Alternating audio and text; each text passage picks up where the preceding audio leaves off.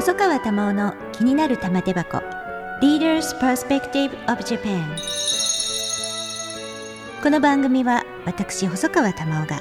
各分野のリーダーと話題のテーマを取り上げて日本のあるべき姿を世界に発信します。ここでしか聞けない話が玉手箱に満載です。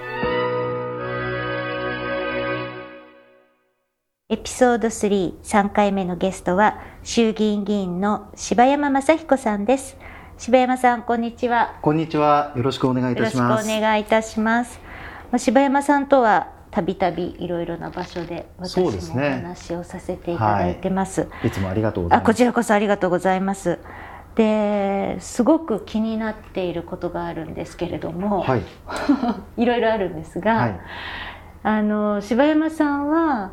民間企業にお勤めになって、はい、で弁護士さんの試験をパスして、はいええ、結構試験通るの大変だったっていうのも、はい、苦労しました。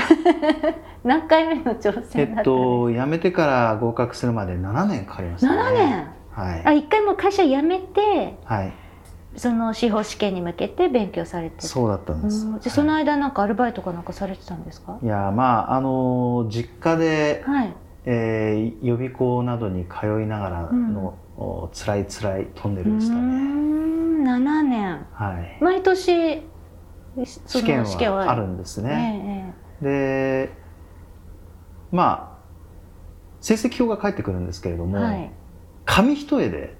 非常に惜しいところで不合格者の中では一番いい成績 ぐらいのところで。まあ、何か失敗をしちゃうんですね。惜敗って感じですか？そうですね。うん、あのいい時にはヒットを打てるんだけホームランを打てるんだけれども、うん、ちょっと勘違いをしちゃったり、うん、えー、失敗をする時にはなんか落ち込んじゃうっていうですね。あのそういうタイプですね。あの会社会社員だった時代から、はい、時の上司に、お前は大成功するか、大失敗するか。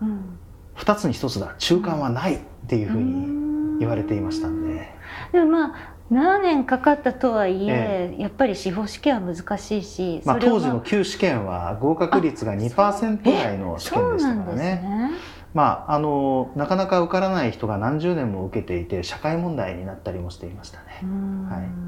い、まあ、それをパスして、うん、でその後その自民党の公募で、はい。えー、候補者公募でそのえーと、公募に応募して候補者になって、はい、で選挙を勝って、はい、まあ、そこから6回連続ですからそう、ね,、いう意味では、はい、こう大成功に近づいてあのー、まあ弁護士になる前に非常に辛くて苦しい時代を経た分、うん、そこからあとつまり国会議員になってからは、うん、まあ、大変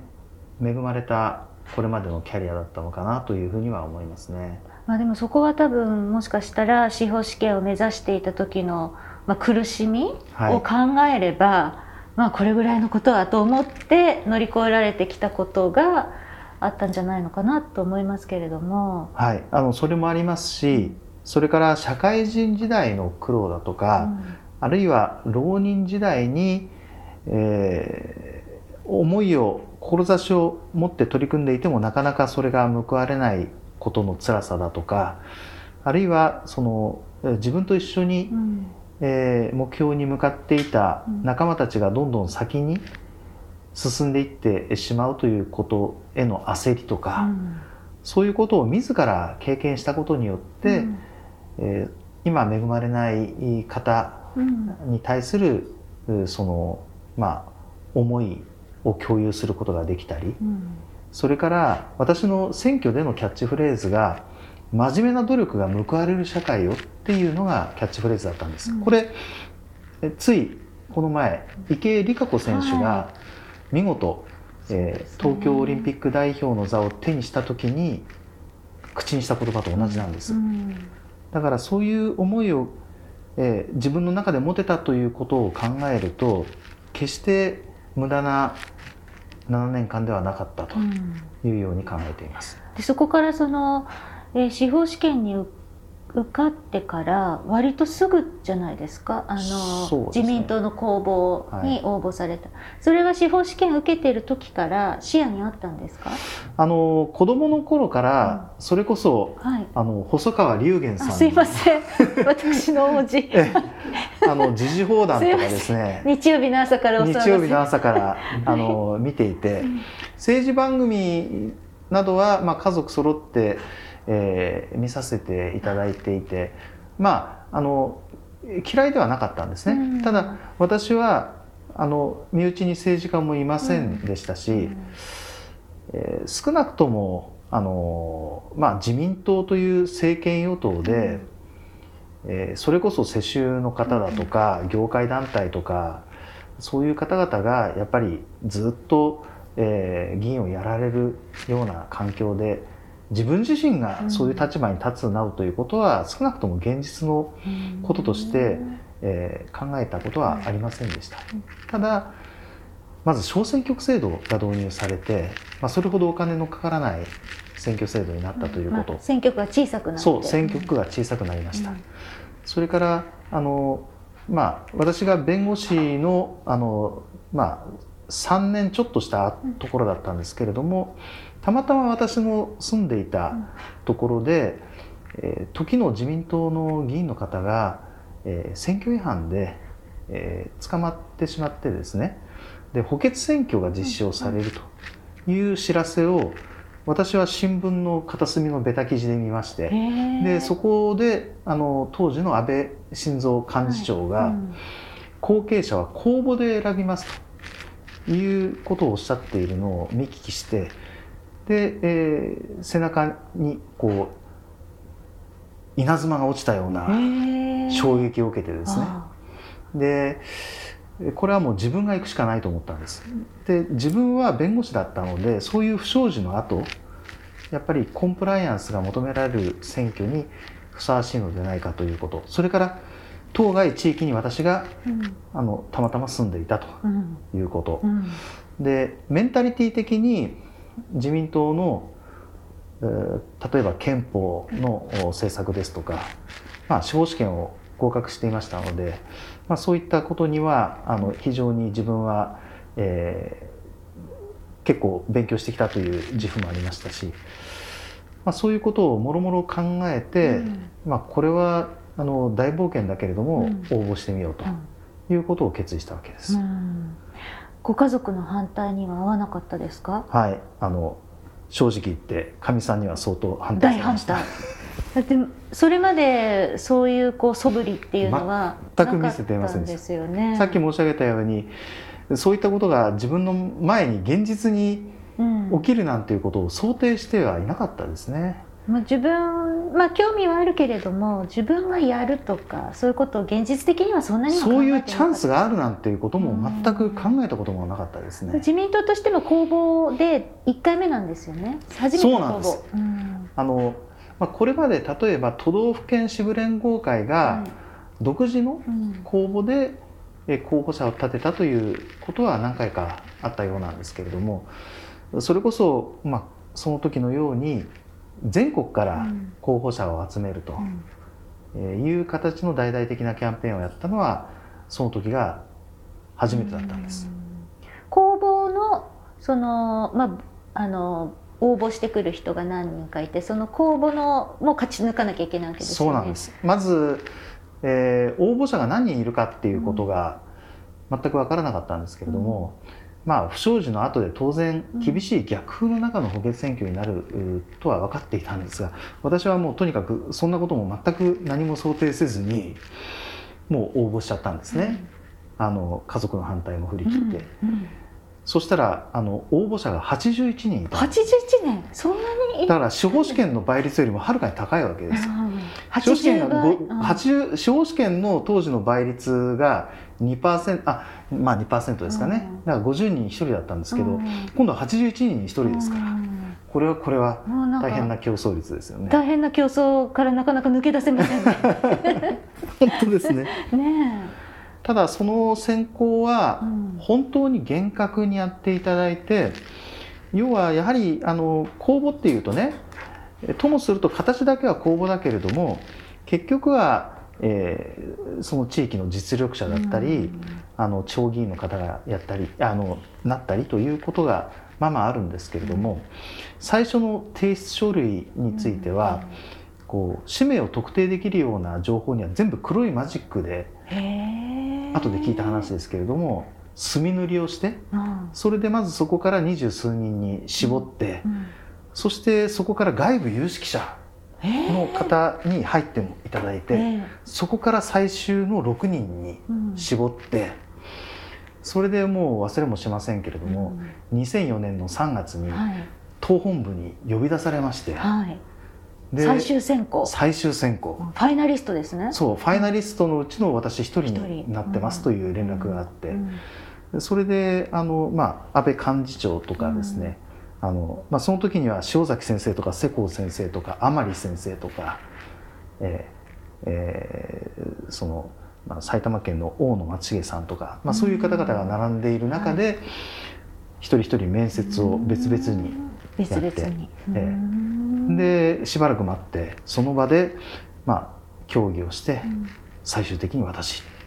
ということで決まったんです非常にそのオープンな選び方です、ね、そうなんです。党主導で、はい、そういう形で、まあ、もしかしたらそのやっぱり安倍幹事長がすごかったのかもしれないですねそういう。最終的には当然安倍幹事長に、まあ、いろいろと議論をした上で安倍幹事長に一任をされたと思うんですね。ですからあのその私の補欠選挙は2004年の4月だったんですけれども知名度ゼロですしその不祥事の後ですし、まああの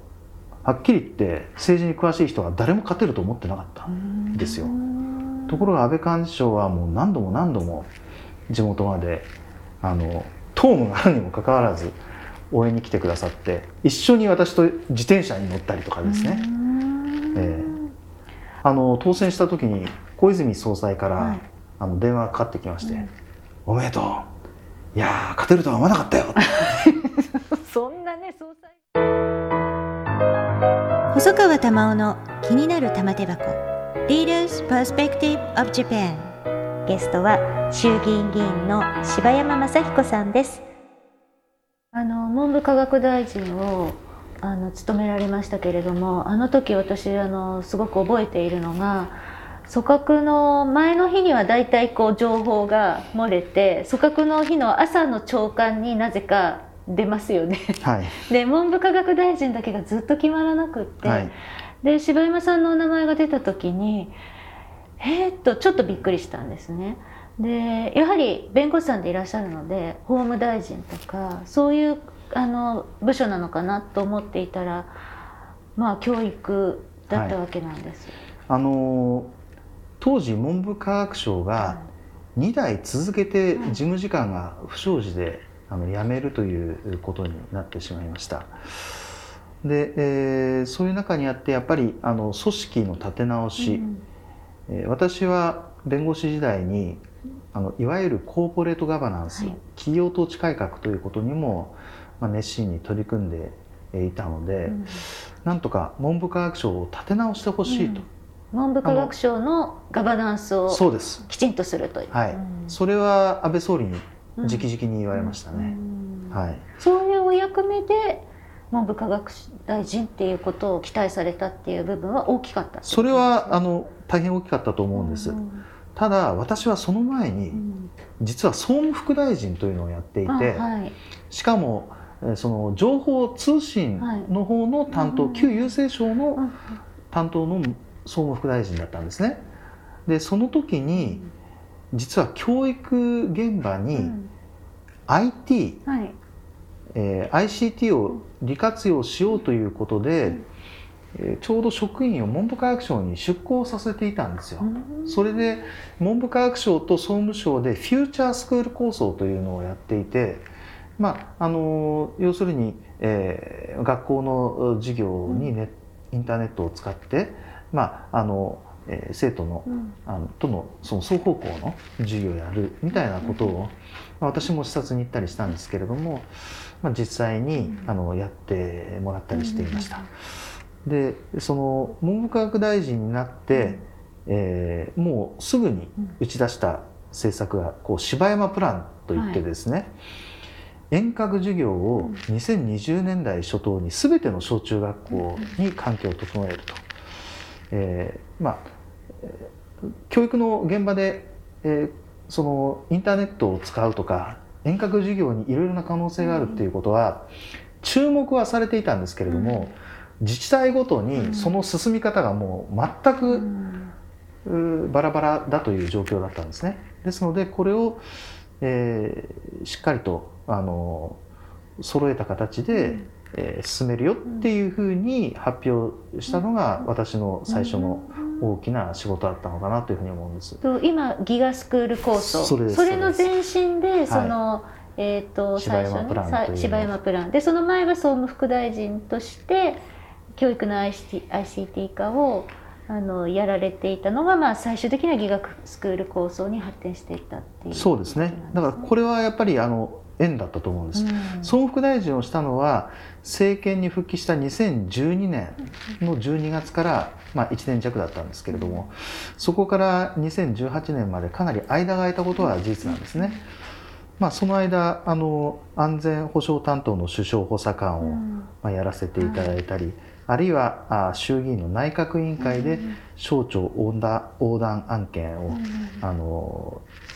まあ、やらせていただいたりあるいは党の中では自民党再生可能エネルギー普及拡大議員連盟の会長に就任をして、うん、えー、まあ、これはあの東日本大震災の後に、うん、えー、大きくエネルギー問題がクローズアップされる中で、うん、まあ、そういうこともやらせていただいたりというのが間に挟まっています。はい、あの最後にお聞きしたいんですが、はい、えっ、ー、とその